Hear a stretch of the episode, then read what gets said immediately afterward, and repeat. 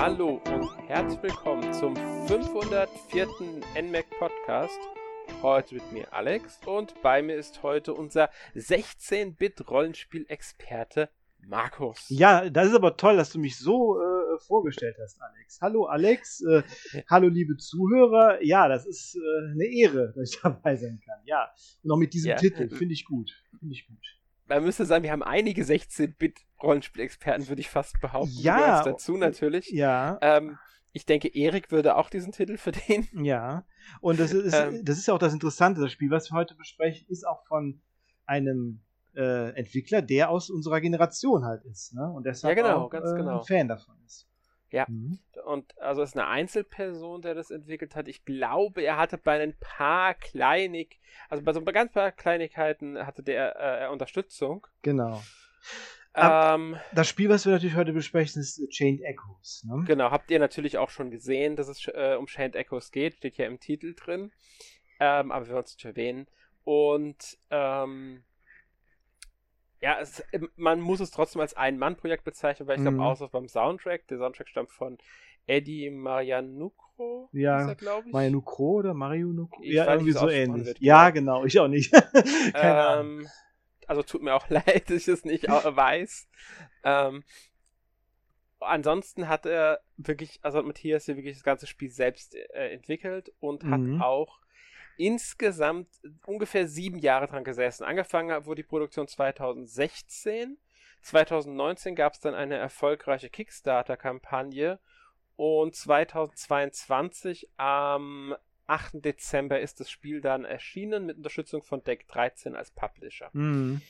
Also, Ähm, also er hat auch ein Jahr an der Story ungefähr schon gesessen. Genau. Also das hat auch schon ein Ja. Jahr gedauert. Mhm. Und erschienen ist das Spiel halt für Switch, beide PlayStation-Konsolen, beide Xbox-Konsolen und den PC. Also Xbox One, Xbox Series, PlayStation 4, PlayStation 5 sind natürlich damit gemeint. Mhm. Ähm, ja. Es ist natürlich ein sech- 16-Bit-Rollenspiel aus Deutschland, aber es ist ganz klar ein JRPG von der ganz, also von der ganzen Spielmechanik her und, und der Art her ist natürlich JRPG hier das Vorbild gewesen. Also Japan-Rollenspiel. Mhm. Ähm, man könnte sagen, es ist nicht nur eine Hommage an äh, äh, ja, Japan-Rollenspiele der 90er. Eigentlich ist es eher eine Liebeserklärung. Es ja, ist an, an, definitiv, also man erkennt äh, seine Lieblingsspiele in dem äh, Spiel, auch seine, seine ähm, Inspiration, die sind ganz klar, auch jetzt im Bereich äh, Manga und Anime ist ganz klar, wo er sich da hat inspirieren lassen, aber auch bei den Spielen. Und das hat er, ja- das sagt er ja auch sehr offen immer. Ne? Er sagt sehr offen, welche Spiele ihn da damals fasziniert haben und äh, welche da ähm, als Inspiration gedient haben. Das Faszinierende finde ich halt auch, dass er halt nicht nur da auf diese Nostalgie-Schiene gefahren ist, sondern wirklich versucht hat, auch seinen eigenen, ja, sein eigenes japanisches Rollenspiel dazu machen. Also mit eigenen Ideen, mit eigenen äh, Systemen, ohne dabei jetzt zu sehr auf äh, ähm, die anderen äh, Klassiker irgendwie wirklich äh, eins zu eins zu kopieren. ja, genau. Also, ist, also man muss man wirklich sagen, es ist zwar ein, also wirklich an diese Spiele angelehnt. Das Spiel hätte problemlos so auch damals erscheinen können, vielleicht Mhm. mit ein paar grafischen Abstrichen. Nur auf der Ähm, PS1 aber bestimmt. Jetzt, äh, Ja, schon- PS1 locker. Ähm, das sowieso. Ähm, aber um Super Nintendo meine Na genau, halt nee, das- PS1 wäre das problemlos möglich gewesen, das Mhm. Spiel, denke ich. Genau, gibt's ja auch da, Ähm, ich meine, Breath of Fire, äh, Nur Drei, ist es halt, also ne? man muss sagen, man könnte jetzt Titel nennen, hm? Nee, so Breath, Breath of Fire 3 hat ja auch zum Beispiel äh, viel äh, Pixelgrafik oder mit, mit, mit Polygonen Ja. vermischt und so, ne? Hatte, hatte da ja auch äh, die PS1 einige äh, ne, solche Spiele schon. Ja, ne? Genau, ja. Ja, ich denke, Super Nintendo hat vieles von dem auch hinbekommen. Jetzt nicht unbedingt Mhm. alles, aber so ein paar Effekte wären vielleicht auf Super Nintendo nicht möglich gewesen. ja, und noch ein äh, paar. wobei ich nicht alles ausschließen will. Ja, und noch- aber das sind Mm, Und noch so ein paar dieser spektakulären Panoramen, so das Ja. sehr detaillierte äh, Monster und so, da wäre vielleicht auch noch ein paar Abstriche drin gewesen, aber sonst auf jeden Fall. genau. Mhm. Ähm, man muss hier so Spiele wie Terranigma, Secret of Mana, Suikoden 2, Breath of Fire, Xenogears, Final Fantasy 6. Ich würde auch Chrono Trigger mit nennen. Definitiv, also das ist auch eine der großen äh, ähm, Inspiratoren, definitiv ist vom Kampfsystem her, also zumindest Ja. von dem, nicht vom Kampfsystem her, aber von der Optik der Kämpfe sozusagen und Ja. wie die in das Spiel integriert sind. Genau.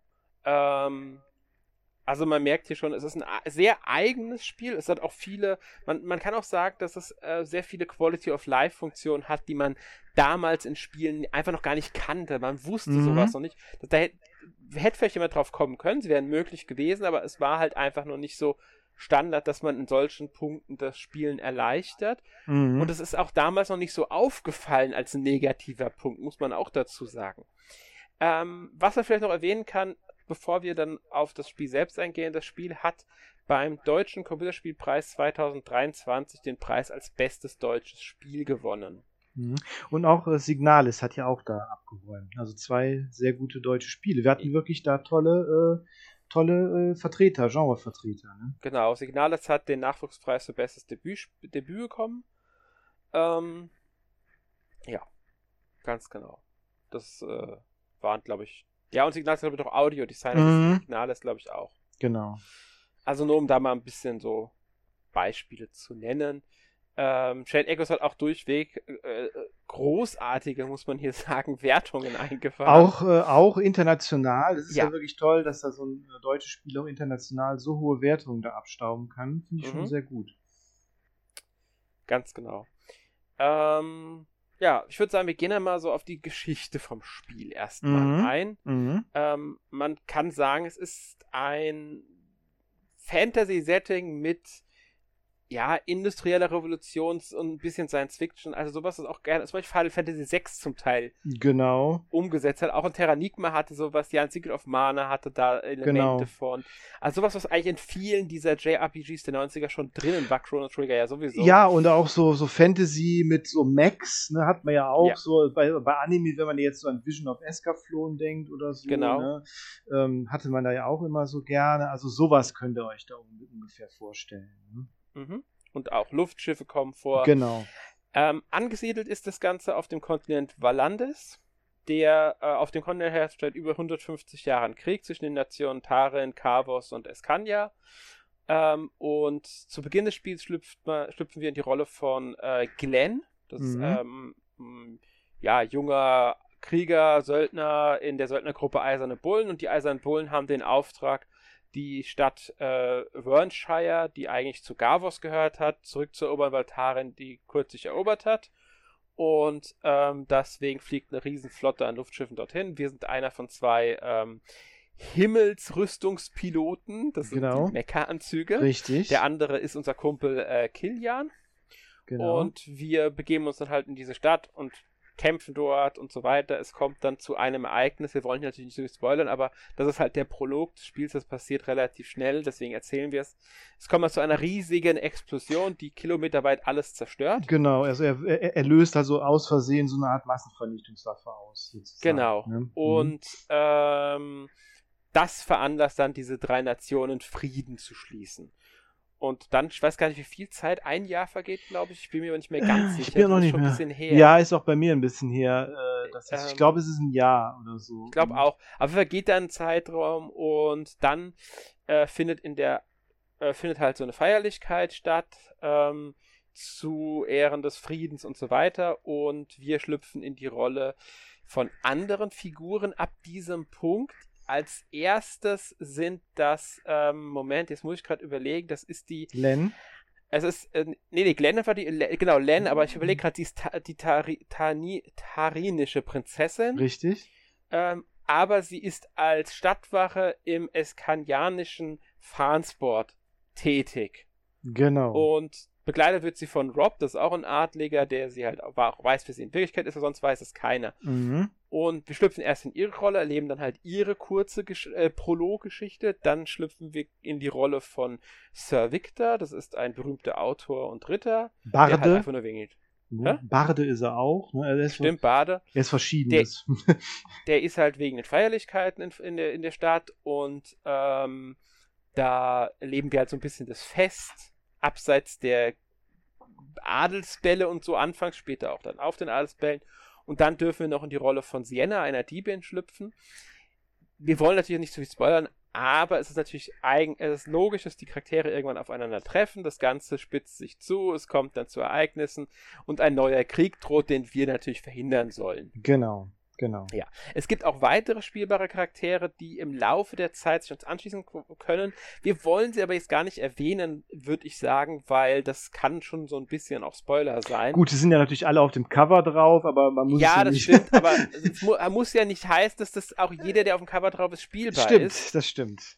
Ähm, äh, weil einige davon treten ja auch schon sehr früh im Prolog zum Beispiel auf und so. Und es sind auch einige, die wirklich nur dann sich uns anschließen, wenn wir die entsprechende Nebenquest äh, ähm, Mhm. absolvieren. Das heißt, es gibt auch ein paar Charaktere, die rein theoretisch verpassbar sind, Mhm, genau. die sich uns nicht automatisch anschließen. Die Kerngruppe besteht aus äh, den genannten Charakteren. Wie gesagt, ich möchte hier möglichst Spoiler vermeiden. Ähm, sagen lässt sich hier noch, dass das ganze Spiel sehr stark auf die Geschichte und die Charaktere fokussiert ist und gerade auch hier unglaublich stark ist. Die Geschichte ist fantastisch, die ist wirklich gut erzählt. Die Charaktere sind sehr eigenständig, haben eine Persönlichkeit, haben, sind vielseitig, also auch toll geschrieben und so. Mhm. Ähm, also das muss man wirklich bei dem Spiel hervorheben. Das ist wirklich, wirklich großartig, was er da. Auch sehr viele, sehr viele Wendungen, überraschende Story, Story-Wendungen sind da drin Mhm. Genau. und äh, am Anfang auch so ein bisschen einiges an Politik und so, aber auch andere, also auch nicht nur, ne? Und Mhm. äh, ja, also es ist wirklich, äh, wirklich schon sehr, wirklich toll, was er da gemacht hat. Das Einzige, was ich da so kritisieren würde, ist manchmal gibt es so ein paar Sprünge in der Geschichte, so, so hoch. So ist man so ein paar Mal so hoch, wie, wie, wie so denn jetzt so. Ne? Das, das, das Ja. passiert. Das passiert schon mal, aber gut, ist es, man, man kommt trotzdem wieder rein. Es hat nur so etwas, im ersten Moment etwas äh, verwirrend vielleicht. Ja, das stimmt. Aber das sind auch so, so klein. Das ist wie, wie so eine Kleinigkeit. Es gibt ein Genau. paar andere Punkte, auf die werden wir auch noch zu sprechen kommen, die vielleicht ein bisschen, ähm, ja, ähm, Tragwei größere Tragweite haben, zum Beispiel, dass es keine Sprachausgabe im Spiel gibt. Mhm. Ähm, aber wie gesagt, wenn nötig, gehen wir darauf noch ein. Äh, ich würde sagen, wir gehen dann erstmal zum Gameplay, Ja, das wahrscheinlich den längsten Teil unseres Podcasts ausmachen wird. ja, Ähm, wir haben ja schon gesagt, es ist ein klassisches 16-Bit äh, JRPG mit vielen modern, äh, also modernen Quality of Life Funktionen ist. Die zeigen sich jetzt gar nicht so offensichtlich. Eine zum Beispiel ist, dass wir die Gegner vor, im Vorfeld sehen, es gibt keine Zufallskämpfe. genau. Das kennt man schon, hat man schon auf dem NES gekannt, zum Beispiel in Zelda 2 gab es das ja auch schon und auch in anderen Spielen. Chrono Trigger Trotzdem- ist die, ne? Mhm. Chrono Trigger ist Ja. da wahrscheinlich das die. Ja, trotzdem ist es halt kein Standard im Genre gewesen Mhm, damals. Genau. Ähm, es gibt noch andere, auf die wir gleich eingehen werden, die ähm, auch eine gewisse, ja, eine gewisse Auswirkung haben. Aber ich würde sagen, wir fangen einfach mal mit den Kämpfen an. bevor Mhm. Ja, das ist- Eingehen. Genau, das Kampfsystem ist so das Offensichtliche, was da sehr herausstechend ist, finde ich auch beim, beim Ja. System. Ne? Das ist so eins der wichtigsten Gameplay-Elemente, weil wir kennen es ja, JRPG-typisch kämpfen wir sehr viel, wir treffen immer wieder auf Gegner, müssen in der Story viel kämpfen, haben natürlich Bosskämpfe, die alle fantastisch sind, zumindest äh, soweit ich jetzt die in Erinnerung habe. Mhm, nee, die waren alle, sind alle Äh, super, ja. Ja, also es, es sind wirklich tolle Kampf und das liegt auch mit einem Kampfsystem, das sehr taktisch und ähm, fordernd ist, Mhm. obwohl wir nach einem Kampf immer alle Lebenspunkte und Talentpunkte, Talentpunkte muss man hier sagen, sowas wie unsere Magiepunkte oder Mhm. Fähigkeiten, also die brauchen wir, um Fähigkeiten einzusetzen, äh, wiederbekommen. Das ist, gar, ist sogar ist vollkommen in Ordnung, weil da, dadurch wird das Spiel fairer, es bleibt aber in den Kämpfen fordernd ähm, und teilweise auch schon mal so, dass dann wir wirklich mal einen Charakter verlieren. Also da braucht ihr jetzt nicht so denken, "Oh, das ist viel zu einfach. Nee, nee, nee, nee. Das ist gerade äh, ohne, äh, wenn wir nicht wieder mit voller Energie und voller, also Lebensenergie und vollen Talentpunkten in jeden Kampf gehen würden, hätten wir teilweise, glaube ich, gar keine Chance mehr. Es ist tatsächlich so, weil die, weil selbst die normalen Gegner sind schon, äh, schon sehr knackig, würde ich sagen, Mhm. haben auch viele Lebenspunkte und fordern eigentlich auch schon, dass man das Kampfsystem bis zum, ja, bis zum Anschlag quasi ausreizt, ne, sozusagen. Deshalb ist es auch nicht verwunderlich, wenn man dann quasi auch alle Talentpunkte gegebenenfalls innerhalb des Kampfes auch tatsächlich verbraucht, ne? Ja, das ist, ähm, kann sogar sehr schnell passieren. Da muss man wirklich ein bisschen aufpassen, dass man die Talentpunkte nicht wirklich ein, äh, ja, nutzlos verschwendet, weil die wieder zu bekommen ist gar nicht so einfach. Und ähm, wenn sie mal weg sind, hat man echt, kann man einen enormen Nachteil haben in den Kämpfen. Und das kann dann auch dazu führen, dass man einen Kampf verliert, einfach weil man nicht auf seine äh, TP geachtet hat. Also da, da sollte man wirklich drauf äh, einen Blick haben. Äh, das Kampfsystem ist rundenbasiert, das muss man dazu sagen. Also, mhm. Also wir können auch überlegen in Ruhe und planen.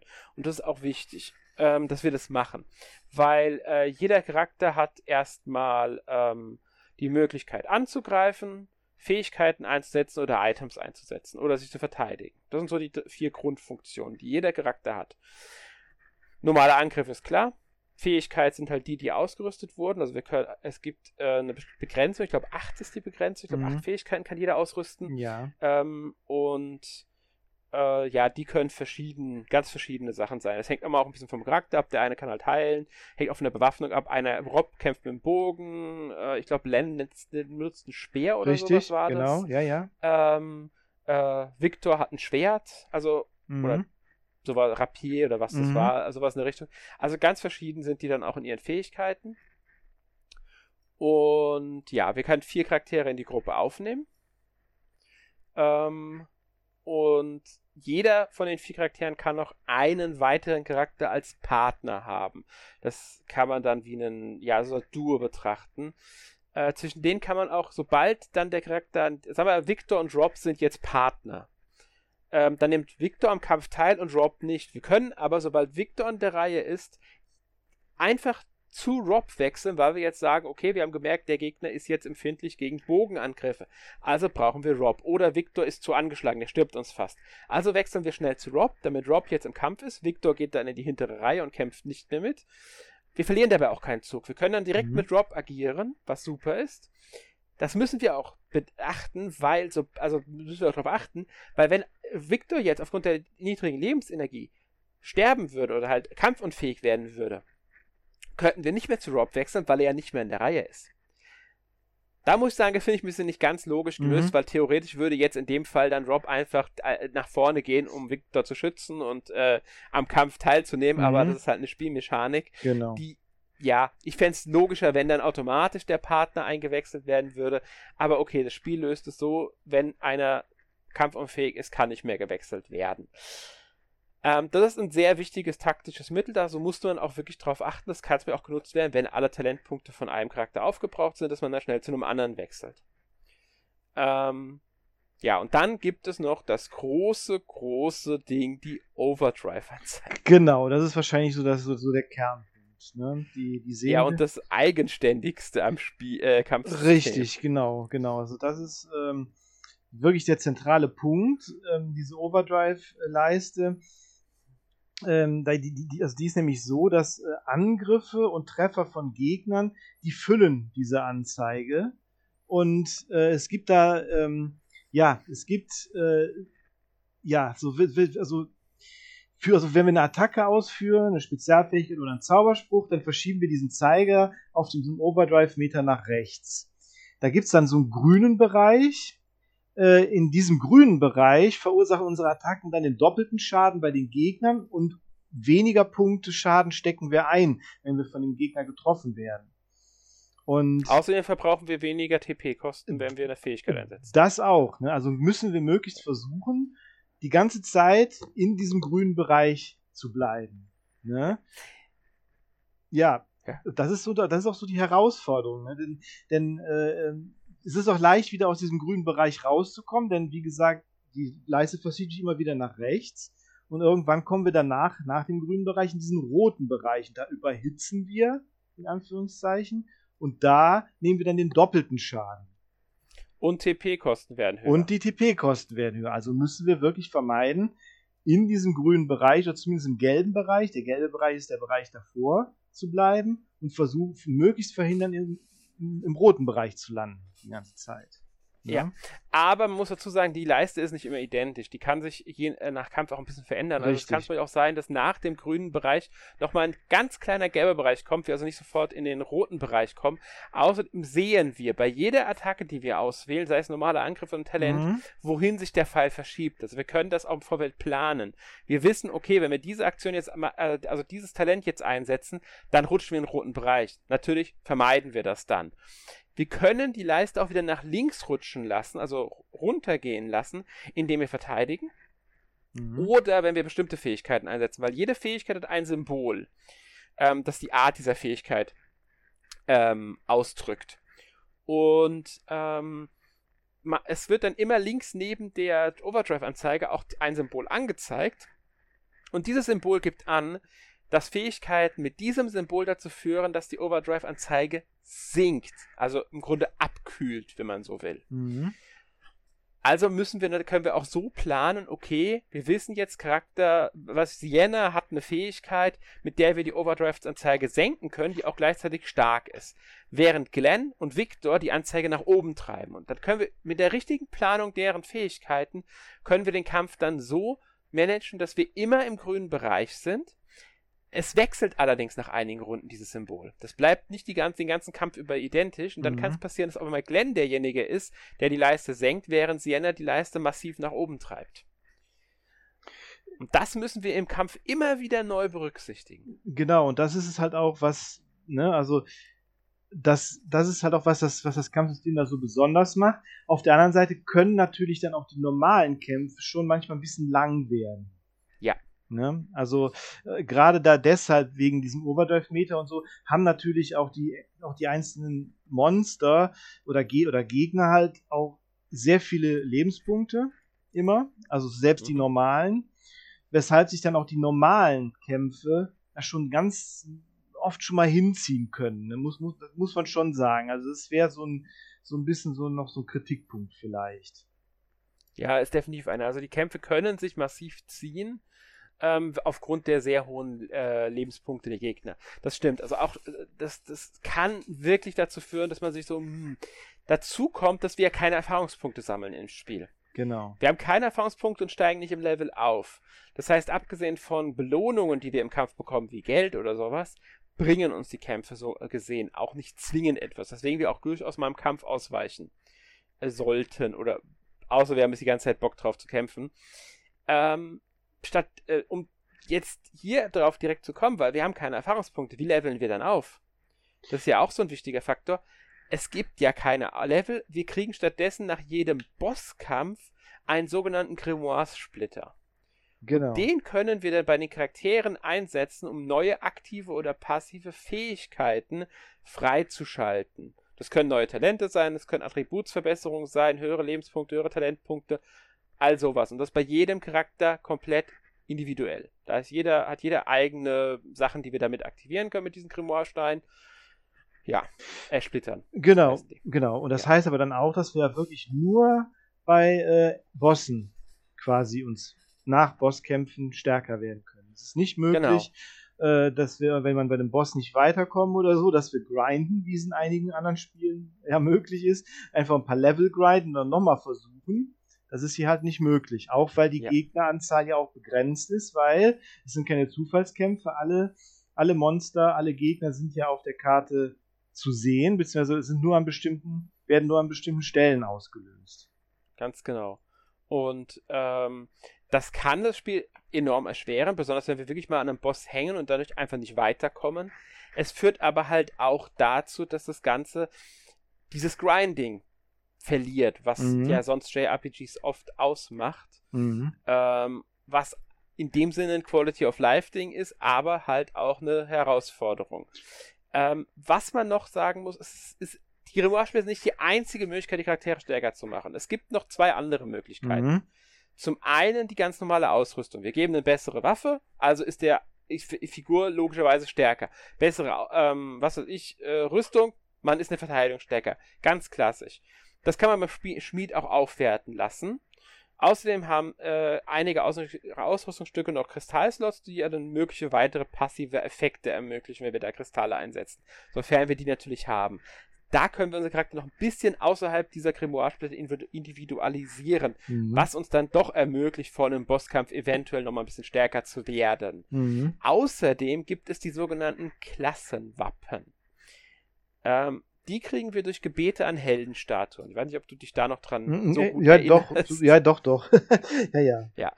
Ähm, die können ausgerüstet werden und verbessern dann auch die Attribute. Das heißt, jeder Charakter, der dann irgendeinen, als dieser Klassenwappen trägt, ist dadurch automatisch stärker. Und da können wir dann auch nochmal hingehen und sagen, okay, vielleicht ist es besser, wenn jetzt ähm, Len dieses Wappen trägt und Glenn oder das andere Wappen oder sowas. Mhm. Einfach weil wir dadurch ähm, einen anderen Kampfstil pflegen können. Zusätzlich haben wir zwei aktive und passive Fähigkeiten dadurch mehr, die wir auch meistern können. Deswegen verlieren wir sie dann nicht, wenn wir das Klassenwappen jemand anderem geben. Und dadurch kann theoretisch jeder Charakter noch zusätzliche Fähigkeiten erlernen, die wir natürlich dann ausrüsten müssen. Wir sind ja auf acht begrenzt, aber mhm. Das kann wiederum Vorteile bringen. Zum Beispiel kann dann ein Charakter, der normalerweise nicht heilen kann, auf einmal heilen. Was natürlich ein Vorteil ist, wenn unser Heiler bereits angeschlagen ist und wir ihn aus dem Kampf nehmen mussten oder vielleicht sogar kampfunfähig ist. Dann sind wir nicht nur auf Items angewiesen, sondern können auch über Talente heilen bringt auch Taktik mit rein und eine Möglichkeit, die Charaktere weiter zu individualisieren. Genau, das ist ja auch wirklich schon sehr innovativ, da das System, die ganzen Gameplay-Systeme ja wirklich darauf aus sind, dass wir taktisch agieren, dass wir alle unsere Möglichkeiten, die wir haben, ausschöpfen, ne?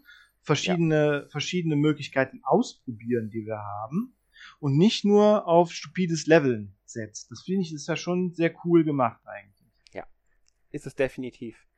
Ähm, weil es ist immer was anderes halt auch. Mhm, genau. Ja. Genau. Auch wenn ich persönlich natürlich nichts gegen Erfahrungspunkte Nein, überhaupt, überhaupt gar nicht. Definitiv nicht. Aber, ja, so, er, aber er, wollte halt auch was anderes machen. Kann man ja auch genau. durchaus verstehen. Ja, definitiv. Ähm, und so ist es halt wirklich was Eigenes, ähm, was dem Spiel was Besonderes gibt. Gilt Zumindest in gewisser Weise. Das ist nicht das einzige Spiel, das sowas hat, aber es gilt natürlich auch für die Himmelsrüstungen. Natürlich, natürlich. Wir dürfen nicht nur zu Beginn des Spiels in diese Himmelsrüstung schlüpfen und kämpfen.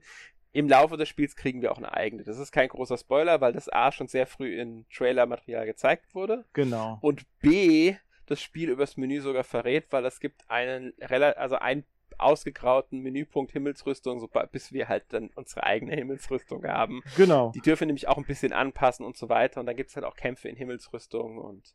Genau, das ist ja auch wirklich ja. die offensichtlichste äh, Inspiration von Xenogears, die äh, da stattgefunden hat. Definitiv. Ganz genau. Ja. ja. Und ähm, ja, also wir können natürlich dann zu Fuß und mit unserem Mac, mhm. ähm, beziehungsweise halt äh, dem, der Himmelsrüstung umherreisen und kämpfen. Es gibt aber auch, und das ist jetzt kein Spoiler, weil es sogar auf der offiziellen Nintendo-Seite zum Spiel steht, ein Luftschiff. Ein Richtig. Eigenes, mit dem wir auch reisen dürfen. Und das dürfen wir sogar individualisieren, also gestalten. Genau. Und ich meine, ich meine, Luftschiff letztendlich, was ist ein japanisches, klassisches japanisches Rollenspiel ohne Luftschiff? Ja, das stimmt, ne? genau. Deshalb nicht, geht nicht. Eben, gehört dazu. Definitiv. Ja. Ähm, ja. Ähm, was gibt's noch zu sagen? Äh, genau, stimmt. Oh, ein ganz wichtiger Faktor, ja. der ja zu den Quality of Life Verbesserungen gehört, die Belohnungs, äh, das, äh, Belohnungstafel. Ja, genau, richtig. Genau, richtig, genau, stimmt. Ja, dann erklär uns die mal. Ach du liebe Güte, Moment, die Belohnungstafel. Kannst du nicht. Ich muss über, da, da muss ich überlegen. Äh, erzähl du, ich glaube, da musst du, glaube ich. du, ja, okay. Es ist eigentlich relativ simpel. Ähm, die Belohnungstafel ermöglicht es uns ähm, Nebenaufgaben, also diese typischen, nicht jetzt so große Nebenquests mit eigener Geschichte, sondern so klassische Nebenaufgaben wie äh, hier, wir brauchen unbedingt Medizin, sammel doch bitte mal vier, Heil vier Heilkräuter für uns. Ach so, ja, ja, natürlich. Ja. Ähm, die müssen wir jetzt nicht beim Auftraggeber wieder abgeben, sondern die haben wir auf dieser Tafel. Wir haben die Gegenstände, dann können wir die darüber einlösen und fertig. Egal wo wir sind, egal wo der Auftraggeber ist oder sonst irgendwas. Die können, wir kriegen auch die Aufträge direkt über diese Tafel. Wir gucken einfach drauf, sehen die Aufträge und können die halt dann einlösen. Richtig. Dafür kriegen wir dann Belohnungen. Richtig, das ist ja, das ist ja quasi auch wie ein Xenoblade, ne? Ja. Und das ist halt äh, recht angenehm, weil wir dafür halt nicht jedes Mal zu den zurücklaufen müssen ähm, und so weiter und so fort. Genau, ganz genau. Ja. Ganz genau. Hatten wir schon über die Ausrüstung gesprochen? Ja. Hatten wir. Die Schmiede? Hatten wir. Schmiede. Dass man die in der Schmiede genau. verbessern kann und genau. Kristallslots genau. und genau. so weiter, ja. Genau. Genau. Ähm, außer du wolltest jetzt noch was Spezielles Nee, nee, nee, ist, ist gut, ist gut, alles gut. Ja.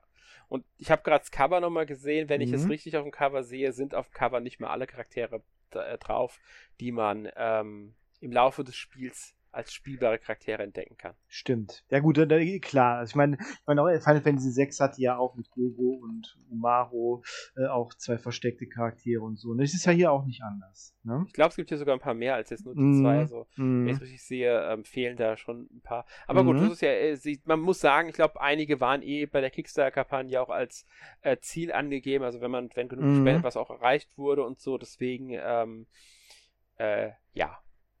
Genau. Ähm, lässt sich noch irgendwas zum Gameplay sagen? Wir haben vielleicht noch nicht erwähnt, das Ganze findet halt klassisch äh, Super Nintendo 90er Jahre äh, Spiel aus dieser leicht isometrischen Draufsicht statt. Also genau. Also die Charaktere sehen wir eigentlich fast schon von der Seite, aber und auch die Gegner, aber die Perspektive ist eher so eine äh, leicht versetzte Draufsicht. Richtig, und da, und da das ja wie gesagt wie bei Chrono Trigger so ähnlich diese, diese, also keine Zufallskämpfe, dann finden die Kämpfe auch auf dieser Karte statt. Also es gibt keinen eigenen äh, Kampfbildschirm oder sowas. Ganz genau. Und ähm, ja, es gibt einige, also äh, ähm, Effekte, wie schon gesagt, die halt nicht typisch sind, aber so insgesamt, er, es erinnert schon sehr stark an alte Spiele und ich muss sagen, es weckt auch einen ganz schönen Nostalgiefaktor, obwohl es kein altes Spiel ja, ist. Ja, äh, definitiv. Also er hat schon sehr, sehr schön das Ganze auch äh, wirklich schön äh, repliziert und mhm. äh, aber auch so eine eigene Note gegeben, finde ich. Also da sind ja schon äh, außergewöhnliche äh, Orte auch dabei. Ne? Es ist ja jetzt nicht so, dass man da jetzt nur so die, diese typischen Wälder oder, oder, oder Ebenen hat oder so, sondern da sind schon ein paar äh, ganz interessante Locations auch äh, dabei später. Ja. Ne? Also das, das muss, man also schon, muss man schon sagen. Da hat er sich wirklich sehr viel Mühe gegeben. Ähm, also es ist schon sehr abwechslungsreich in der Hinsicht und sieht auch noch unglaublich schön aus, muss man sagen. Also ja. finde ich zumindest. Ja, auf jeden Fall. Er hat ja auch, er hat ja auch äh, sich, also sich auch bemüht, sehr viele Details einzubauen, wie zum Beispiel diese, so, so dass diese Wasserfälle oder dass, dass man da durch das äh, Wasser laufen kann und so und diese, ne, das sind ja so, so nette Details einfach, so dieses, äh, so die, ne, so, so ganz, so, so ganz kleine Umgebungsdetails halt. Ne? Ja. Ganz genau. Also das ist, muss man wirklich sagen, auch so, so, so ganz leichte Sachen wie, dass zum Beispiel auf Häusern dann äh, aus den Schornsteinen Rauch rauskommt oder sowas. Ähm, also solche kleinen Details einfach, die machen, finde ich, viel aus bei dem Spiel. Genau, und er hat ja auch, er hat ja auch so, und er schafft es ja auch immer, dass er so seiner, Welt auf so eine ganz eigene Note auch gibt. Ne? Also das erkennt man ja zum Beispiel auch in diesen riesigen Katzen, die da überall in den Städten rum, rumlungern oder so, ne? Oder, mhm. oder, ne? Also so, sowas alles. Und wie gesagt, auch ja. äh, ne, so eigene äh, Monster, die er da äh, hat und so. Was ich auch sehr, sehr, sehr cool finde, sind so diese optionalen Bossgegner, die es immer mal wieder zwischendurch äh, mhm. gibt. Ne? Äh, so, das ist auch sehr, so sehr typisch wie diese wie diese 16-Bit-RPGs, dass dann da äh, überall auf der auf einigen Karten dann halt auch äh, besondere Gegner noch versteckt sind. Ne? Ja. Ich weiß nicht, ob du da relativ am Anfang diesen Schaschlik-Boss erinnerst dich Ja, genau, den, irgendwie. Ne? Ja, äh, was ich mich gerade über, ich bin mir nicht mehr sicher, die geben einem auch Grimoire-Splitter, meine ich. Ja, genau, das ist es ja, halt, genau. Da kann man nämlich nochmal zusätzlich dann äh, Kraft, also stärker werden. Was ich auch sehr cool finde, ist, dass es nicht nur Menschen gibt. Also ähm, mhm. als wirklich Bewohner dieser Welt. Genau. Du hast äh, zum Beispiel auch diesen Echsenmenschen äh, oder halt, ja, ähm, was, was waren da noch alles? Ach du liebe Güte, ja, diese Katzen, wie gesagt. Ne? Genau, diese Katzen, die hast du ja schon erwähnt. Mhm. Ähm, ja, alles möglich. Fällt mir jetzt leider gerade nicht. Ja, doch, es ist nur so eher auch, auch so Tiermenschen, genau wie bei, wie bei Breath of Fire, ne? So Bullen, Bullen und Ja, sowas, ja, genau, genau, ne? genau, sowas mhm. in der Art, ja. Ja, also man muss sagen, da haben, ist schon viel ähm, auch Ideenreichtum reingeflossen. Mhm. Aber man, was halt auch optisch sehr gut umgesetzt def wurde. Definitiv. Also man muss natürlich auch sagen, dass diese gerade auch diese Bonus-Endgegner, die, also die haben es schon in sich. Also dieser, gerade ja. dieser, dieser Schaschlik-Boss da, der hat mich da schon am Anfang da ordentlich, äh, dieses Gemüse hat mich da ordentlich fertig gemacht ein paar Mal, mhm. bevor ich das. Das ist schon nicht ohne. Ne? Also da muss man schon, ja. auch selbst die, selbst wenn man dann denkt, ach ja, dann ist da so ein Bonusboss, dann level ich vielleicht mit dem noch was auf. Nee, nee, so einfach ist das dann auch nicht. Da muss man auch dann äh, alles äh, geben, was man so hat. Ne? Mhm. Ähm, jetzt die Frage, hast du das Spiel auf der Switch gespielt? Ich habe es auf der Switch gespielt, ja. Wie läuft's denn auf der Switch? Ich finde es sehr gut. Ähm, damals, als ich es gespielt, das ist ja jetzt auch schon ein halbes Jahr her, ne? äh, waren noch so ein paar kleine Bugs äh, dass, dass zum Beispiel mal, äh, mal dass, man, dass die Charaktere mal so ein bisschen in der Landschaft hängen geblieben sind. Dann musste ich dann neu starten oder so, aber ich hatte dann nie irgendwie was besonders irgendwie Spielstand verloren oder so oder besonders viel Progress oder so. Also da ist mir nicht viel aufgefallen eigentlich. Auch nicht groß ruckeln nee. oder Framerate Einbrüche nee. oder sonstige solche. Nee. Gar nichts. Da bin ich allerdings auch relativ schmerzfrei, muss ich sagen. Ich da, da, achte ich gar aber nicht so großartig drauf. Ja, manchmal fällt es halt dann schon sehr Dann massiv ja, auf und genau. darum geht es mir ja, wenn es massiv auffällt, Nee, also, wirklich deutlich ist. Nee, gar nicht. Überhaupt nicht. Ja, gut. Ist auf dem PC auch nicht so. Also ich habe es auf dem, äh, ich habe es auf der Switch und dem PC gespielt tatsächlich. Mhm. Ähm, aber mehr auf dem PC, beziehungsweise da auch vorwiegend auf dem Steam Deck äh, dann. Mhm. Und da läuft es auch sehr rund, muss ich sagen. ja, ist halt, Sowohl auf dem PC als auch im Steam Deck. das ist natürlich auch wirklich ein cool- cooles Spiel so für einen Handheld, Handheld-Modus, ne? Also es passt ja Genau. wirklich, wirklich super. Und ähm, was man auch unbedingt noch loben muss, ist natürlich der Soundtrack. Auf jeden Fall, genau, definitiv. Äh, also, er hat, äh, gut, ne, da, da hat er sich ja, wie gesagt, Hilfe geholt von, von Eddie Marianucro. Ich hoffe, das haben wir jetzt wirklich richtig ausgesprochen. Ähm, kann man ihm ja nicht, äh, kann man ihm ja nicht verdenken. Ich meine, er kann ja nicht, also man kann ja nicht so ein mega Multitalent unbedingt sein, dass, dass man dann alles da äh, im Alleingang hinbekommt. Also da würde ich mir da auch äh, Hilfe holen, glaube ich. Was Sound, Soundtrack angeht. Ja, dieser Sound ist nochmal so wirklich so was ganz, ganz Eigenes. Ähm, denke ich zumindest. Ja, auf jeden Fall. Äh, und ähm, da, dass man da dann vielleicht eher mal so einen Freund oder Bekannten oder wie auch immer fragt, Mhm. ihr kannst du mir da helfen oder wärst du daran interessiert? Ich muss sagen, ich, ich kenne ihn jetzt nicht. Nee. Ich weiß nicht, ob er bekannter ist oder ähm, auch andere bekanntere Soundtracks vielleicht schon umgesetzt hat oder so. Ich weiß, dass er einen eigenen YouTube-Kanal hat, ähm, aber da sind jetzt, meine ich, nicht so viele Videos verfügbar. Ich glaube, drei zu äh, Shan't Echoes, einmal der komplette ähm, Soundtrack tatsächlich. Mhm. Und ähm, ob die anderen Sachen, die drauf sind, auch zu spielen sind. Oh, es sind ein paar Piano-Sachen drauf von ihm. Also wie gesagt, ich kenn, ich kann jetzt nicht beurteilen, ob er vielleicht äh, auch anderweitig, musikmäßig, muss ja nicht nur im Videospielbereich gewesen sein, tätig Eben, ist. Aber Genau.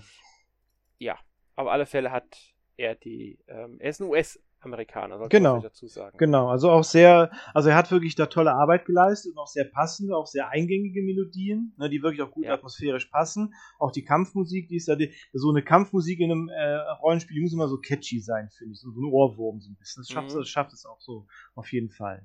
Ne? Ja. Ja, ähm, wir haben ja schon gesagt, äh, es gibt auch ein paar Kleinigkeiten, die man vielleicht noch kritisieren könnte am Spiel. Die möchte Mhm. ich gerne jetzt auch zum Abschluss noch mal erwähnen. Mhm. Ähm, da wäre zum Beispiel halt, dass es keine Sprachausgabe gibt. Finde ich Mhm. persönlich jetzt überhaupt nicht schlimm. Nee. Ähm, wäre natürlich eine schöne Sache gewesen, wenn es die gegeben hätte.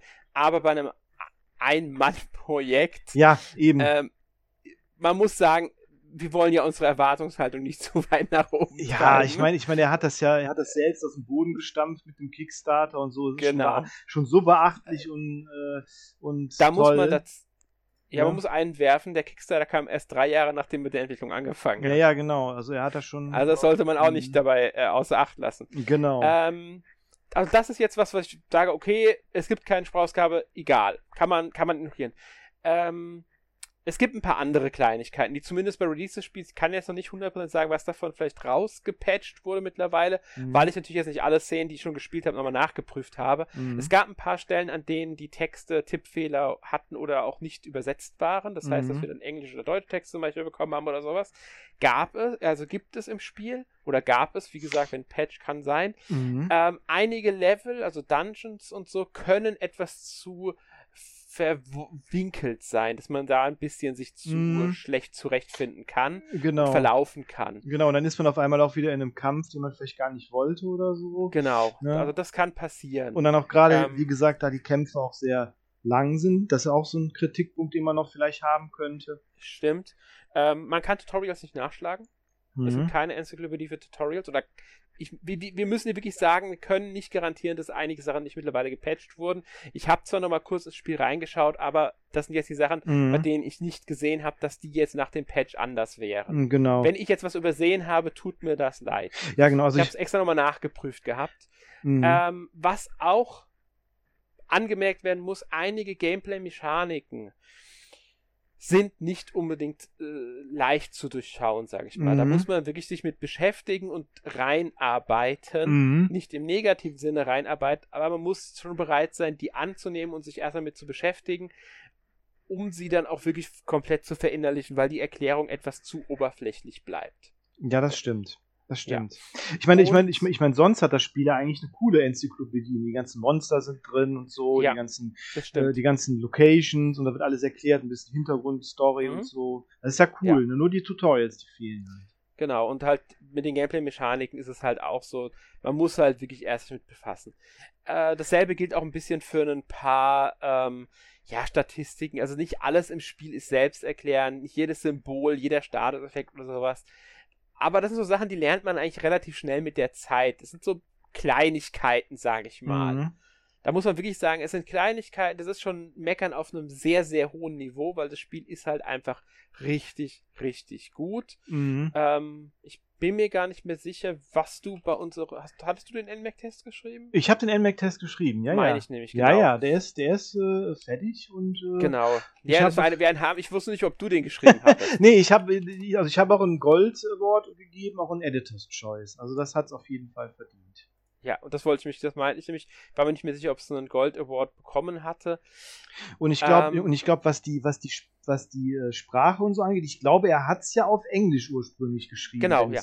Richtig. Na, er hat es auf Englisch ja, geschrieben. Ja. Da kann man sagen, es ist ein bisschen, ja gut, also ich, ich hätte es wahrscheinlich auch nicht besser hin. Es sind ein paar, paar etwas steife Formulierungen so im Englischen, aber gut, ich meine, ja, gut, das würde ich auch nicht besser hinkriegen. Also, ja, ich, deswegen würde ich es halt äh, in meiner Muttersprache im Normalfall schreiben, egal wie gut ich eine andere Sprache kann. Mhm. In der Muttersprache ist man im Normalfall am sichersten, das stimmt. was sowas angeht. Das stimmt ich sag ganz klar Normalfall. Es gibt auch Sonderfälle, in denen das natürlich nicht der Fall ist. Wenn man zum Beispiel zweisprachig aufgewachsen ist, dann gilt das ja sowieso nicht. Aber gut, es ist äh, vollkommen in Ordnung, das dann auch in Englisch zu entwickeln. Ähm, und es gibt ja eh, ich weiß gar nicht, wie viele Sprachen das verfügbar ist. Ich glaube, glaub, das müsste in Englisch, Französisch, Deutsch und Koreanisch übersetzt worden sein. Japanisch noch nicht? Ich weiß es gerade nicht. Weiß ich auch nicht. Doch, Japanisch gibt es auch und Chinesisch vereinfacht gibt es ah auch. Ah ja, siehst du. Ja, super. Genau. Mhm. Ähm, also die Sprachen gibt es bisher. Ähm, wird nicht ausschließen, dass dann auch welche dazukommen. Mhm. Ähm, was lässt sich noch zum Spiel sagen? Ähm, es hat eine Spielzeit von durchschnittlich, muss man jetzt sagen, ich würde sagen so 45 bis 60 Stunden. Je nachdem, wenn man alles machen möchte. Ne? Genau, ob man ja. alles macht. Ich denke, man kann das Spiel auch in 30 bis 35 Stunden durchspielen, wenn man wirklich sich komplett auf die Hauptgeschichte konzentriert, alles andere ignoriert und recht gut durchkommt, also auch mit den Kämpfen jetzt nicht die größten Probleme hat. Mhm. Ähm, man darf auch mal sterben dann dabei. Also es ist schon in 35 Stunden schaffbar. Wenn man aber die Nebenquests alle mitnimmt, dann braucht man eher so bis so, so 45 Stunden. Und wenn man wirklich alles haben will, wird man wahrscheinlich so auf die 55 bis 60 Stunden kommen. Das wären mhm. so ungefähr die Zeitangaben, wenn man so jetzt ähm, dem Durchschnitt glauben kann. Ja, ich weiß gar nicht mehr, wie, wie viel ich gebraucht habe. Auch so 40. Ich bin mir auch nicht mehr sicher. 40, 45 oder so. Ja, ja ich würde ich würd bei mir, ich brauche immer länger. Ja, okay. weil ja, ich, weil ich ist ja auch gut. alles. Hä? Ja, ist ja auch gut so. Ne? Zeit, Zeit nehmen, ne? sage ich. Nee, äh, es kommt immer drauf an. Bei manchen Spielen hat es schon dazu geführt, weil ich, weil ich halt sehr langsam in Spielen bin, ähm, führt es dazu, dass ich dann zu lange brauche fürs Spielen und deswegen die Lust am Spiel verli verliere und es nicht mehr durchspiele. Das kann auch passieren, ja. Ja, mhm. weil ich bin halt, ich erkunde wirklich alles haargenau. Okay. Ich will nichts verpassen. Okay. Ich will alles mitnehmen mhm. und ich schaue mir wirklich, äh, äh, es ist in einigen Spielen ist es ganz, ganz schlimm mit dem Erkunden und Umschauen und dies und jenes. gerade in so Rollenspielen kann das bei mir dazu aussagen, dass ich wirklich erstmal eine Stunde unterwegs bin, um einfach nur ein Gebiet, das man in zehn Minuten durchläuft, komplett abzusuchen, nach allem, was geht. Mhm. Ja, das ist, das geht mir auch. Also gut, so, so krass bin ich nicht, aber ich bin auch, ich nehme mir auch sehr viel Zeit dabei. Ich hetze mich nicht, gerade bei so besonderen Spielen, die jetzt mhm. irgendwie so besonders sind, jetzt so, keine Ahnung, jetzt gerade auch Final Fantasy 16 oder so, dann nehme ich mir immer die Zeit und so. Ähm, auch jetzt, oder auch Jade Echoes und ganz langsam und ich lasse mich da auch nicht hetzen von irgendwelchen Spoilern oder irgendwas im Internet oder so. Ja, geht mir genauso. Ja, momentan ist da so auch ein Spiel, über das ich gleich noch reden werde, von mir so ein Problemfaktor. Mhm. Aber gut, da reden wir gleich drüber. Ja. Ähm, ich würde sagen, wir haben zum Spiel jetzt soweit alles erzählt. Oder ja. hast du noch irgendwas, was dir jetzt einfällt? Nee, also ich meine, äh, das, äh, ohne jetzt null Spoiler, aber das Ende lässt ja schon auf eine Fortsetzung vielleicht hoffen und vielleicht kommt da ja was. Ne? wäre cool. Ich denke, also ich hoffe, dass er, egal ob es ein Verschnitt Echos wird oder was anderes, dass er weiter Spiele entwickelt. Ja. Von mir aus auch gerne dann mit einem Team in einem Studio. Mhm. Ähm, mit Deck 13 hat er ja auch einen sehr äh, bekannten deutschen Publisher in der Hinterhand, der ähm, vielleicht dann auch unterstützend da tätig sein kann. Mhm. Ähm, gehören, glaube ich, seit drei Jahren mittlerweile zu äh, Focus Entertainment heißt Focus mittlerweile, glaube Mhm, ich. ja, Nicht ich- mehr Home Interactive. Ich glaube, die haben mittlerweile Focus. Fokus Oder kann sein. wie es Mhm. es man auch sagen könnte, Focus, weil sie aus Frankreich kommen. Oh, ich habe keine ob Focus. das jetzt. Ah, ja, Ich denke, die sitzen, die sitzen in Paris. das sind doch die, mit, keine das das sind doch die mit Hm? der Warhammer-Lizenz auch, oder? Äh, Zu, unter anderem. Ja. Unter anderem. Mhm. Es gibt mehrere mit Warhammer-Lizenz. Die Mhm. Warhammer-Lizenz ist aufgeteilt, aber ja, die sind einer der Haupt äh, Mhm. Warhammer-Lizenzinhaber. Mhm. Ähm, die haben auch jetzt dieses Jahr von ähm, Deck, also Deck 13 gehört ja zu denen. Ähm, da ist ja von Deck 13 ist ja dieses Jahr hier ähm, Atlas Fallen erschienen. Äh, ich weiß gar nicht, was von Fo- Focus direkt das letzte Spiel war. Dass die, also die haben natürlich jetzt äh, Atlas Fallen auch, denke ich, gepublished. Fokus, glaub ich, war, Ja. da, war da nicht auch Bolt Gun dann noch und so? Äh, weiß ich jetzt gerade gar nicht. Mhm. Ja, Aber egal. kann gut sein. Mhm. Also ich weiß auf alle Fälle, dass sie auch ähm, vor zwei Jahren Dotemu übernommen hatten. Mhm. Also dieses, dieses, das Mhm. sich sehr auf diese ganzen Mhm. Retro-Sachen. Coole, die, machen, ja. die machen auch coole Spiele, ja. Mhm. Genau. Aber auf jeden Fall hat er da schon mit Deck 13 und dann halt dem Mutterkonzern äh, Focus was in der Hinterhand. Vielleicht wird er da die Unterstützung bekommen. Vielleicht entwickelt er auch wieder was alleine und braucht dann wieder sechs, sieben Jahre. Kann auch Wir sein. werden es erleben. Ja, Ähm, Denk ich doch. ja. Und da bin ich dann halt schon einfach mal gespannt drauf, was da kommt. Jetzt noch mal ganz kurz ein abschließendes Fazit Mhm. von dir. ja, wie gesagt, also durch meine, durch meinen äh, Test und so ist ja schon klar, dass ich das Spiel wirklich toll fand. Äh, wie gesagt, hat einen Gold äh, Award und die Editor's Choice auf jeden Fall verdient. Ähm, Entschuldigung, die kleinen Kritikpunkte, verdammt, so, Entschuldigung, die, die, die kleinen Kritikpunkte sind natürlich ähm, diese, diese etwas längeren Kämpfe, wie ich da, wie ich finde. Also da können wir vielleicht in der, in der Zukunft vielleicht nochmal was, äh, was ausbessern im, im, im, im zweiten, im potenziellen zweiten Teil. Und äh, ja, und auch diese kleineren Kritikpunkte, die wir jetzt da genannt haben, die tun der Sache aber keinen Abbruch, finde ich. Es ist ein hervorragendes, äh, sehr, äh, wirklich eine Liebeserklärung an die äh, japanischen Rollenspiele der 90er Jahre, die sie auch verdient haben. Und äh, genau, und das ist äh, toll, was er da alleine auf die Beine äh, gestellt hat, der Matthias Linder, und da ziehe ich wirklich meinen Hut vor. Also wirklich ganz toll. Ich kann mich dir da nur komplett anschließen, also ich kann da auch nichts ergänzen. Es ist einfach ein richtig tolles Spiel. Ähm, meiner Meinung nach eines der besten JRPGs, die ich in den letzten Jahren gezockt habe. Mhm. Ähm, besonders im 16-Bit-Bereich, aber nicht nur. Es kann auch mit nicht 16-Bit äh, retro-getrimmten Spielen mithalten. Genau. Und wer das Genre mag, sollte hier unbedingt einen Blick wagen, beziehungsweise das Spiel sich holen. Richtig. Und ja, genau. Und jetzt ist ja, Ja. Auch, und jetzt ist ja auch ein zweiter Genrevertreter mit Sea of Stars äh, rausgekommen, der auch ähnlich hohe Wertungen hat. Ne? Wo wir aber bestimmt auch nochmal drüber sprechen werden. Genau, ähm, ganz genau, äh, denke ich auch, sobald wir es gespielt haben, weil ich bin Genau. noch nicht dazu gekommen, bin ich, Ich ganz auch ehrlich. nicht. Ich auch nicht. Ähm, und äh, aber im Moment Sea of Stars, das waren die Messenger-Entwickler. Genau, das sind die Entwickler von The Messenger und ich glaube, das spielt auch im gleichen Universum, wenn ich es richtig verstanden habe. Ich meine auch, also dass es äh, ein Universum ist. Ähm, ich weiß nicht, wie sie verbunden sind. Ich kenne Mhm. Messenger ehrlich gesagt nur durch Ich auch äh, Let's nicht. Play und Mhm. Speedruns. Mhm, ja, genau. Äh, dadurch aber die komplette Story, sogar den DLC, also immerhin. Mhm. Ähm, aber selbst, also selbst dran gewagt habe ich mich nie. nee, ich auch nicht. Ähm, aber ja, bin ich, ich bin mal auf Sea of Stars gespannt dann. Und wie gesagt, wir werden dann drüber Ja. reden, sobald wir es gespielt haben. genau. Kann aber gut sein, dass es erst in ein paar Monaten der Fall ist, weil Genau. ähm, wir müssen halt mindestens zwei Personen sein, die das dann bei uns auch gespielt haben, die sich die Zeit dafür nehmen konnten. Ähm, und das ist halt die Frage, wann das bei uns der Fall sein wird. Und es ist ja auch, glaube ich, ein umfangreiches Spiel. Ne? Deshalb. ähm, Ja. ne? Ganz genau. Ähm, ja, gut, ich würde sagen, Mhm. wir sind dann fertig mit unserem Podcast. Wir sind ja, Ja. Beide, haben ja beide eine sehr hohe Meinung zu ähm, Shant Echoes. Ja. Zum Abschluss kommen wir natürlich noch zu unserer obligatorischen Kategorie letzte Woche gespielt. Markus, was hast du denn letzte Woche gespielt? Ja, also da gibt es ja zwischen uns beiden auch Überschneidungen, deshalb will ich mit dem anderen Spiel zuerst anfangen, weil ich gespielt habe. Ja. Ich habe nämlich, ich habe nämlich, äh, ich bin natürlich sehr gehypt auf äh, Alan Wake 2. Deshalb habe ich mir gedacht, ich spiele den ersten Teil nochmal und danach nochmal Control, um mich da so ein bisschen jetzt auch drauf vorzubereiten. Und äh, ja, äh, hast du Alan Wake auch gespielt, damals oder das Remaster oder? Ich habe das Remaster äh, noch nicht durchgespielt, aber ich habe es gespielt.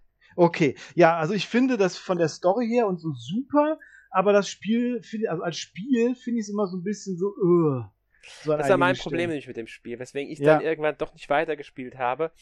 Und mhm. ähm, bei Control ging es mir ähnlich. Ich finde das Setting und die Story richtig, richtig gut, aber vom Gameplay her fand ich es eher so, hm, ja, es ist nicht schlecht, aber hat mich halt auch nicht so mitgerissen und deswegen habe ich es nie durchgespielt. Okay, also, also Control finde ich ja so eines meiner absoluten Lieblingsspiele, auch so von dem, wegen dem Setting auch und so und der und mhm. ganzen Hintergrundstory und so, die beschäftigt mich auch irgendwie immer noch. Also die ist so ein bisschen äh, rent-free in meinem Gehirn, so ein bisschen. Kann ich gut und, verstehen. Und ähm, äh, ja, genau, also Alan Wake ist ein bisschen, also ich finde es ein bisschen eintönig vom Gameplay. Die Story ist wirklich super, auch toll geschrieben, tolle Charaktere, tolles Setting und alles, aber ich finde halt so, es ist halt sehr gleichförmig vom Spiel her und auch die Gegner, also ewig diese Schatten äh, Holzfäller da, pff, ist irgendwann so ein bisschen die Luft raus, finde ich so. Ja, das stimmt. Ja, ähm, Teil 2 kommt Ende Oktober, meine ich. Das kommt Ende Oktober, sieht fantastisch aus und da mhm. taucht ja auch jetzt schon im Trailer auch schon ein äh, Charakter aus Control äh, schon auf. Äh, ja. Und ich bin, ich bin schon sehr, sehr gespannt darauf. Also das Gameplay sieht auch wirklich sehr viel besser aus. Also ich war am, am Anfang auch skeptisch, okay, sind wir diese Schattenwesen wieder mit der Taschenlampe und so. Aber als ich dann jetzt das letzte Gameplay gesehen habe von dieser FBI-Agentin, da fand ich es wieder sehr cool. Also da haben die schon, ich hoffe auch, dass die dann, also, na, also wie die Trailer suggerieren ja auch äh, neue Gegnertypen, mehr, mehr verschiedene Gegnertypen und so. Das äh, stimmt mich da schon sehr, sehr positiv äh, dazu, äh, darauf. Also ich bin schon sehr gehypt, muss ich sagen. Ja, ich genau. bin, ich bin gespannt das, drauf, also muss ich ehrlich sagen. Mhm. Ja, ich auch, wirklich. Also ich finde dieses äh, Shared Universe davon, was Remedy da jetzt so ein bisschen aufbaut, auch sehr faszinierend auch mit Alan Wake ja. und Control und so. Also bin echt, äh, bin echt gespannt. Also es sieht doch fantastisch aus, der zweite Teil von der Grafik her, finde ich. Also alle Achtung. Bin mhm. ich echt äh, sehr gespannt. Ja, genau. Und das andere Spiel, was wir dann noch beide gespielt haben, also haben wir Erik und ich auch letzte Woche schon ein bisschen über gespielt, das ist Blasphemous 2. Und äh, ja, ich bin, ich bin eigentlich durch, so viel ich weiß. Ich versuche jetzt noch ein anderes Ende zu bekommen. Du bist aber noch nicht äh, ganz durch, wie ich das äh, so verstehe. Nein, also ich habe ähm, das Spiel sehr, also schon einige Stunden gespielt. Ich glaube so 14, über 14 Stunden mhm, oder so. Ja. Ich habe meines Erachtens nach so gut wie alle Nebenaufgaben erfüllt. Mhm, super, ja. Also ähm, wirklich, wirklich viel habe ich da gemacht. Mhm. Ähm, und bin jetzt mehr oder weniger kurz vorm Ende. Mhm. Muss jetzt einen Boss besiegen, den ich beim ersten Versuch nicht geschafft hatte. Dann war es mir aber auch zu spät an dem Abend. Mhm. Ähm, das ist auch recht und schwer. Da habe ich dann mhm. nicht weitergespielt. Mhm. Ich habe davor die Bosse alle geschafft. Ein paar sogar im ersten Versuch, was mich überrascht hat. Ja ähm, weil ich immer gehört habe, das Spiel sei so brutalst schwer. Ja, ist etwas so eher übertrieben, wie ich finde. Übelstes Souls-like, also der erste Teil hieß jetzt im ersten Teil. Ich muss ganz ehrlich sagen, ich würde das Spiel nicht mehr als Souls-like bezeichnen. Nee, ich äh, Für mich ist es Metroidvania und fertig. Ja, genau. Das Einzige, was so Souls-like ist, ist halt die Art, wie die Story erzählt ist. Ne? Also ja, ja aber das hat auch, gab es auch schon bei anderen Spielen vor Souls. Das stimmt. das ist nichts, das ist nichts, was Souls eingeführt hat. Nichts, was dieses Spiel hat, ist ein Ding, das nur Souls-Spiele ausmacht. Ja, am also der erste Teil schon eher noch, ne, weil du da ja auch die, äh, diese, ähm, diese Tränen da verlierst, wenn du. Äh, wenn ja, das stimmt, das ist im zweiten Teil nicht mehr der genau, Fall. Genau, das ist nicht mehr der Fall. Also der zweite Teil ist noch ein bisschen zugänglicher, ne? Und, es, ja. äh, und klar, die haben dann gesagt, wegen der Schwierigkeit und so ist das halt Souls. Ich finde ich find auch die, den Schwierigkeitsgrad, also etwas übertrieben dargestellt. Ja, und nicht alle Spiele, die super schwer sind oder herausfordernd sind, sind gleich Souls-Spiele, muss man auch mal dazu sagen. Eben. Weil dann wäre ja ähm, Metroid Dread auch ein Souls-like. Richtig, genau. Das ist auch, ich, genau, und das ist und ich Metroid Dread Teil äh, schwerer als Blasphemous 2. Ja, würde ich auch sagen. Ich habe es nicht, nicht so weit gespielt, Metroid Dread, muss mhm. ich ganz mhm. ehrlich sagen. Mhm. Aber ähm, ja, würde ich auch sagen, dass das schwerer. Also das hat einige Stellen zumindest. Besonders der letzte Bosskampf, würde mm, ich mhm. behaupten, ist. Ja. Ähm, der habe ich mir mal angeguckt. Äh, da würde ich definitiv behaupten, dass der ähm, schwerer ist mm. als äh, die, ähm, als jetzt hier Blasphemous. Genau. Also, genau also, es, Wobei, ich ja. will jetzt Blasphemous nicht behaupten, dass es leicht sei. Es ist ein wirklich herausforderndes Spiel. Sicher. Aber es ist auch ein schaffbares Spiel. Was Definitiv. natürlich auch für die anderen Souls-Likes gilt. Keine Frage, aber ich verstehe unterm Souls-like halt nochmal was anderes als das jetzt. Das stimmt. Und das ist äh, einfach der Punkt dabei. Genau, ich meine, die haben ja jetzt auch zum Beispiel, auch dass du im ersten Teil gab es ja auch bis so zwei, also drei Viertel des Spiels äh, hat, waren das ja Instant Deaths, wenn du in Gruben gefallen bist oder von äh, Spitzen getroffen wurdest, also in Spitzen mhm. gefallen bist. Ne? Jetzt ist es ja hier so, dass äh, ähm, du direkt nur Lebensenergie verlierst und nicht sofort stirbst, zum Beispiel. Genau. Ja, es hat mich ja. auch überrascht gehabt, muss ich ehrlich sagen. Ich habe mich immer kurz in den ersten Teil reingespielt, bevor ich den zweiten Teil gespielt habe. Mhm. Und deswegen hat mich jetzt haben mich ein paar Sachen mich schon überrascht. Also, sie haben es zugänglicher gestaltet, das Spiel ohne es jetzt unbedingt leicht zu machen. Und genau. ich finde, sie haben es halt wirklich deutlich stärker zu einem Metroidvania gemacht, was ich wirklich Definitiv. mag. Und mhm. was ich bei dem Spiel auch unglaublich mag, ist die spanische Sprachausgabe. Ja, die, die, die ist definitiv, also die spanische Sprachausgabe ist die definitive Sprachausgabe von dem Spiel, ja. würde ich sagen. Ich habe das Spiel komplett mit spanischer Sprachausgabe. Ja, ich auch, ich auch. Das ist auch das, wie man es eigentlich spielen sollte, finde ich. Also so ist auch die Standardeinstellung. Mm, genau, und das gibt auch Spiel. dem Ganzen noch die ganz eigene Atmosphäre so ein bisschen auch. Ja. Ne? Und das, weil es perfekt, perfekt zum Spiel passt mit den Namen und allem. Das Spiel kommt aus Spanien, die Namen sind alle spanisch. Es ist einfach, ich finde das so gut, dass das Spiel diese spanische Sprachausgabe komplett, die auch noch so mhm. gut ist dazu. Ja. Ähm, ja. Und das äh, also, äh, hat der, der hat der erste Teil auch erst mit einem, ich glaube, mit dem ersten DLC, glaube ich, bekommen. Die, es gab ja auch ach. noch drei. Genau, es ist der erste Teil äh, der hatte die spanische Sprachausgabe erst später bekommen. Also er hat hatte der nicht sogar am Anfang gar keine Sprachausgabe?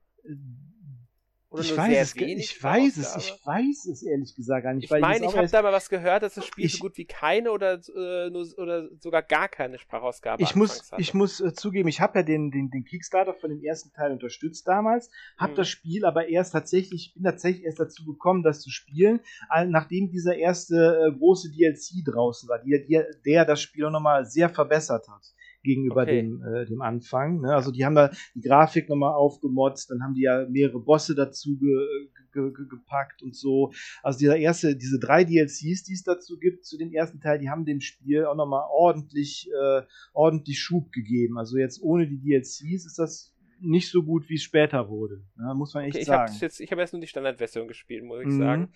Ähm, aber gut ja, die, zu wissen also diese DLCs, die sind kostenlos. Die werden kostenlos direkt kommen, die dazu. Ach, dann habe ja, ich die ja, vielleicht genau. doch drin. Die werden, ja. die werden drauf sein. Ja, ja, genau. Ja. Genau. Ähm, aber gut. Mhm. Wir werden über Blasphemous bestimmt nochmal in einem Podcast reden, im eigenen. Aber es ist ein äh, super Metroidvania, finde ich. Also es ist fantastisch. Ja, ganz genau. Spiel. Kann mhm. ich jedem nur empfehlen, der das Genre mag. Ja. Ähm, nur, dass wir halt uns jetzt nicht zu sehr festquatschen nee, im Spiel. Nee, auf gar keinen Fall. Erzähl ähm, weiter. Also wir werden nochmal einen eigenen Podcast zu Blasphemous haben, wahrscheinlich mhm. dann im ersten Teil zusammen, weil über den haben wir auch noch nicht gesprochen, dass wir über beide Teile zusammen reden. Gerne. Vielleicht zum zweiten Teil, das werden wir dann sehen. Ich, wir werden es dann an, also wir werden es dann merken, wenn es soweit ist. Genau. Ähm, ja, ich habe aber noch mehr gespielt diese ja, Woche. Ja, bitte, bitte. Äh, ich muss gerade überlegen, in welcher Reihenfolge. Also ich habe auch noch äh, The Expanse A Telltale Series gespielt. Ja. Ähm, ich kenne ich kenn, äh, kenn tatsächlich da eher die Bücher als die Fernsehserie. Ich kenne die Bücher gar nicht. Ich wusste, mhm. ich kannte das vor der Fernsehserie überhaupt nicht. Ich find's, mhm. äh, mochte die Fernsehserie. Ich muss sagen, ich habe es noch nicht komplett gesehen, die Serie. Ich habe die letzten beiden Staffeln, glaube ich, jetzt nicht gesehen. Mhm. Ähm, aber was ich halt gesehen habe, fand ich immer großartig, hat mir immer sehr, sehr gut gefallen. Mhm. Ähm, und ich war halt auch neugierig über dieses ähm, Telltale-Spiel. Ich meine, Telltale war ja eigentlich weg, ist jetzt doch wieder da, und da, auch wenn es nicht uh, ist. Da bin ich wieder. Telltale das sind wir wieder, da sind wir wieder, ja. ja genau. genau. Mhm. Ähm, aber halt, ähm, ist ja trotzdem irgendwie, man weiß halt, es ist ja auch nicht von ihnen entwickelt, das war ja Deck 9, das sind die Entwickler von mhm. äh, Life of Strange 3. Mhm. Das war ja nicht von Don't Know, das war ja dann von Deck 9 und die haben jetzt auch dieses entwickelt. Und es sind bisher vier der fünf Episoden da. Im November kommt noch eine sechste Episode, die allerdings nur für Besitzer der Deluxe Edition kostenlos ist, ja. ähm, aber auch eine eigene Geschichte erzählt. Und ich muss sagen, was ich bisher von The Expanse gespielt habe, wie gesagt, fünfte Episode fehlt noch, finde ich schon richtig gut. Es gibt Schwächen. Die dritte Episode ist ein bisschen kurz geraten und lässt ein bisschen nach im Vergleich zur zweiten Episode und so. Aber ähm, es gibt viel zu erkunden. Es gibt Abwechslung, Gameplay, Stealth-Einlage zum Beispiel. Die Dialoge mhm. sind wieder toll geschrieben. Ist halt nur auf Englisch vertont, aber das ist schon in Ordnung. Original-Schauspieler halt für die Figuren. Mhm, also die eine cool. Figur, die Hauptfigur halt. Ja. Äh, Drummer. Mhm. Ähm, aber trotzdem. Und ähm, trotzdem, also äh, ich muss sagen, wirklich, wirklich tolles äh, äh, Telltale Adventure, das hat diese klassische Telltale-Sache einfängt. Und gleichzeitig eins der ähm, ähm, innovativsten von ihnen, würde ich sagen, seit langem. Mhm. Also das ist ja nicht alte Telltale, aber trotzdem muss man es halt, wenn der Name drin ist, halt so vergle den Vergleich schon ziehen. Mhm. Und ähm, nee, gefällt mir wirklich gut. Ich bin mal gespannt, wie das Ganze dann endet in der fünften Episode. Mhm. Ähm, und ich finde, mit Drummer haben sie auch perfekt, äh, also perfekte Protagonistin gewählt. Mhm. Das ist ja schon in der Serie fantastisch. Mhm. Ähm, und äh, ich, ich hoffe, dass du da vielleicht auch nochmal ein weiteres Expansion-Spiel bringst. Ich glaube, momentan arbeitet ja auch das Ad-Hoc-Studio an so, äh, äh, Wolf Among Us 2. Ach ja, tatsächlich, okay.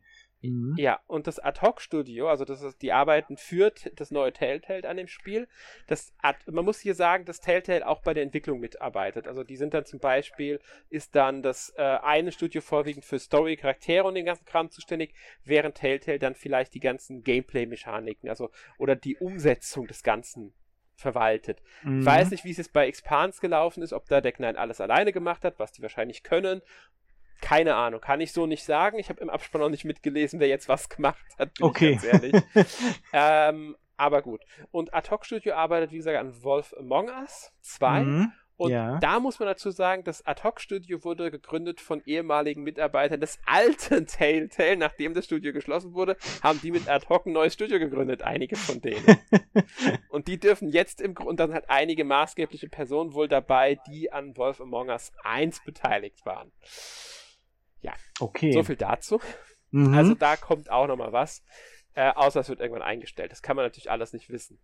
Aber wenn ihr wieder mal so ein schönes Adventure wollt und das äh, Science Fiction mögt, dann müsst ihr auch The Expanse, finde ich, kennen, weil es eine Prequel-Geschichte ist. Solltet mhm. ihr euch das Spiel wirklich mal ah, anschauen. Ah, okay. Das ist wirklich schön. Man braucht auch nicht, man muss sagen, die Spielzeit ist vielleicht ein bisschen kurz für die, für, für die äh, 40 Euro. Also ich denke, die erste Episode habe ich so in zwei Stunden durchgehabt. Die zweite war dann schon länger, würde ich sagen, drei bis vier Stunden kann man dafür brauchen. Besonders wenn man alles entdecken will, weil es gibt viele optionale Sachen, die man finden kann. Ich habe nicht mhm. alle gefunden. Die dritte ist dann wieder recht kurz, die Episode. Okay, verstehe. Ähm, mhm. Also muss man mal ab, äh, abschätzen. Ich kann, kann ich noch schwer abschätzen, aber ich würde sagen, so am Ende wird man vielleicht so 10 Stunden fürs ganze Spiel brauchen. Okay. Mhm. Würde ich jetzt schätzen. Aber das ist schon hoch geschätzt. Ähm, ja, und dann habe ich wesentlich mehr Zeit in Starfield gesteckt. Okay, das war auch das, was du eben ansprechen wolltest, nehme ich mal an. Ja, weil ich wirklich andauernd mit viel zu viel Gepäck rumrenne, weil ich alles einsammle. Alles, Sammelt was wertvoll ist, kommt in mein Gepäck. Ressourcen brauche ich, um zu craften oder ähm, Basis zu bauen. Waffen und Rüstung nehme ich mit, um die zu verkaufen. weil ich will ja Geld, ich will ja mein neues Raumschiff mir leisten können. Oder mein bestehendes Raumschiff verbessern können. Ja, ja, klar, natürlich. Ja, das ist natürlich äh, dann das äh, ideale oder das, das, das, äh, das ideale Spiel für dich, ne? Für alles, aber dann was heißt ideal? Äh, würde ja, dann, würde ideal nicht. Sein, ich würde eher sagen, ist so. Ja. Ist es meine Spielweise einfach. Das war mhm. schon bei mhm. Skyrim so, das war schon bei Fallout 4 und Fallout 3 so, das war bei Oblivion so. Es hat, ist, teilweise ist es schon anstrengend, ähm, weil es, es ist schon ähm, Zeit kostet. Aber okay. Aber ansonsten muss ich sagen, ähm, ich verstehe die Kritik an dem Spiel, die zum Teil da ist. Mhm. Einige der Planeten sind ein bisschen leer, generisch und so weiter, aber ich muss sagen, insgesamt finde ich, ist es ein richtig, richtig gutes Rollenspiel. Es mhm. hat eine mhm. tolle Atmosphäre, es sieht toll aus, es hat einen tollen Soundtrack, äh, es, es, erzählt eine super Geschichte, es hat viele Quests, viele Aufgaben, ähm, das ba Bauen von Außenposten ist super, mein, der Schiffsbilder, den finde ich großartig, mhm. ich kann mhm. wirklich mein Schiff bauen, wenn ich natürlich die entsprechenden Fähigkeiten schnapp, die habe ich noch nicht alle, manche darf ich noch nicht bauen und so weiter und so fort. Ähm, die Charaktere, die, also die, denen ich begegne, finde ich ähm, sympathisch und gut genug geschrieben und so weiter. Es, ist, es gibt viele verschiedene Möglichkeiten in dem Spiel. Also ich muss sagen, es ist wieder mal ein richtig gutes Rollenspiel. Ob es das Beste von Bethesda ist, will ich nicht behaupten. Äh, ich würde sagen, Skyrim und Fallout 4 sind nochmal, sind einfach was anderes. Ich finde, die kann mhm. man teilweise schwer vergleichen, die Spiele. Ich, mein, ich könnte ich mein, jetzt nicht sagen, welchen mhm. der Spiele ich am meisten Spaß hatte. Ich habe Skyrim halt, ist eins der Spiele, das habe ich, ich glaube, kaum Spiel ich mehr gespielt als Skyrim. Ähm, das habe ich ja auf der PlayStation 3 habe ich es gespielt. Da kam ich auf, glaube ich, am Ende fast 200 Stunden. Dann habe ich es nochmal auf dem PC gespielt. Dann habe ich es nochmal auf dem PC in der Special Edition gespielt. Ich habe es mit Mods auf dem PC gespielt. Und ich habe dann nochmal die ähm, besondere tolle Version für die Xbox One gespielt. Ja, es ist ja auch so oft ra neu rausgekommen, äh, ja. Skyrim, deshalb äh, ist es kein, kein Wunder. Aber jetzt so zu Starfield, ich finde ja schon, das ist was Besonderes, weil so viele Science-Fiction-Rollenspiele gibt es ja auch nicht, ne? Besonders nicht in dieser Art, muss ich sagen. Genau, genau. Ähm, weil es ist schon, es ist kein Hard Science Fiction in dem Sinne, aber mhm. es versucht schon in gewisser Weise einen, gewissen Realismus beizubehalten. Mhm. Also es, es ist nochmal einfach was anderes als andere ähm, Science Fiction. Ähm, ich muss manchmal an Mass Effect auch denken, aber Mass Effect ist dann doch ein Ticken mehr Fantasy als jetzt Starfield. Weil ich das Fantasy mhm. jetzt nicht so meine, dass da mit Rittern und, und, und, Elfen und so weiter, aber durch die Außerirdischen zum Beispiel. Es gibt ja mhm. in Starfield nicht, es gibt Menschen und das war's. Mhm. Ähm, außer von jetzt der Tierwelt abgesehen, dem man da mhm. begegnen kann und so. Ja. Ähm, aber das ist halt auch noch so ein Faktor, der hier viel ausmacht, finde ich. Dadurch mhm. unterscheidet es sich sehr stark von Mass Effect, und anderen Spielen dieser Art. Und deswegen hat es wieder was Eigenes. Und du hast recht, gerade solche großen, enormen Science-Fiction-Rollenspiele oder Science-Fiction-Spiele allgemein gibt es jetzt nicht so viele. Mhm, genau. Und äh, also wie gesagt, ich finde es ich find's richtig großartig und ich werde bestimmt die nächsten Wochen in Podcasts immer wieder davon reden, dass ich bis dahin Wahrscheinlich. Wahrscheinlich. Ähm, ja. Ich habe auch jetzt äh, mittlerweile schon, oh Gott, also es sind über 50 Stunden. Das ist ja schon ordentlich, aber dann bist du ja gerade mal ein Drittel durch oder so. ja, ich, ich denke mal, ich habe also ich habe auch viel mich auf Nebenaufgaben und Nebenquests konzentriert und so ja. weiter. Habe für vieles ja auch länger gebraucht, weil ich ja viel einsammeln musste. Ja, klar, ähm, natürlich. Ähm, und und ähm, ich habe es halt seit dem 1. September, also seit dem ähm, Pre-Launch-Tag, da habe ich angefangen, weil es schon Early Access-Tag da. Mhm und ja, bin da noch sehr mit beschäftigt. Wird es dann auch irgendwann einen Test bei mir auf Lost Dungeon geben, aber ah, das dauert wahrscheinlich noch. Bin ich mal gespannt, aber äh, ja, ich, weil ich, ich kann es nicht spielen, mein PC ist nicht äh, geeignet dafür und ich habe auch keine Xbox deshalb. Ja, ich spiele auf der Xbox. Muss ich ah, du spielst auf der Xbox, okay. Mhm. Ja, es war mir, es war mir, ich, ich, mein PC ist auch mittlerweile nicht mehr der fitteste. So, Verstehe. Verstehe. Und war, wenn ich schon eine PS5 und eine Xbox Series habe, dann entscheide ich mich für solche Spiele, die ich sowieso mit Controller spielen würde, meistens dann doch für die Konsole. Mhm. Und nicht für den PC. Ein PC ist eher für, für bestimmte andere Spiele wie Strategiespiele. Spielst du bei Gord momentan ein bisschen. Ach ja. Mhm. Habe ich aber bisher noch nicht so weit gespielt. Deswegen will ich noch nicht zu viel. Jetzt werde ich demnächst auch mal ein bisschen mehr drüber sprechen. Okay, cool. Gut, dann äh, würde ich sagen, sind wir durch für heute. Mhm, ja. Ähm, nächste Woche gibt es, und das muss ich leider mit diesem wahrscheinlich davor sagen, weil bei uns in der Podcastplanung momentan ein paar organisatorische Faktoren reinspielen, die eine leichte Verschiebung in manchen Punkten mit sich bringen könnte. Deswegen kann ich's nicht können wir es leider nicht 100% garantieren. Aber wahrscheinlich ist Podcast 505 Atelier Marie Remake The Alchemist of Salburg. Genau, das sind dann wieder wir beide. Genau. Sollte es da eine Verschiebung geben, werdet ihr das merken, wenn der Podcast erscheint, dann haben wir halt da ein anderes Thema. Ähm, welches kann ich aber leider noch nicht sagen. Werden und wir dann deswegen sehen. lasst euch im Zweifelsfall überraschen. Genau. Und wir werden aber, wenn wir nicht nächste Woche über Atelier Marie sprechen, dann relativ bald in einem Podcast uns mit Atelier Marie befassen. Genau. Ja, gut. Ganz Damit genau. verabschieden wir uns. Wünschen ja. euch noch einen schönen Abend, schönen Tag, wann immer ihr den Podcast hört. Bis zum nächsten Mal. Ganz genau. Bis zum nächsten Mal. Tschüss. Tschüss.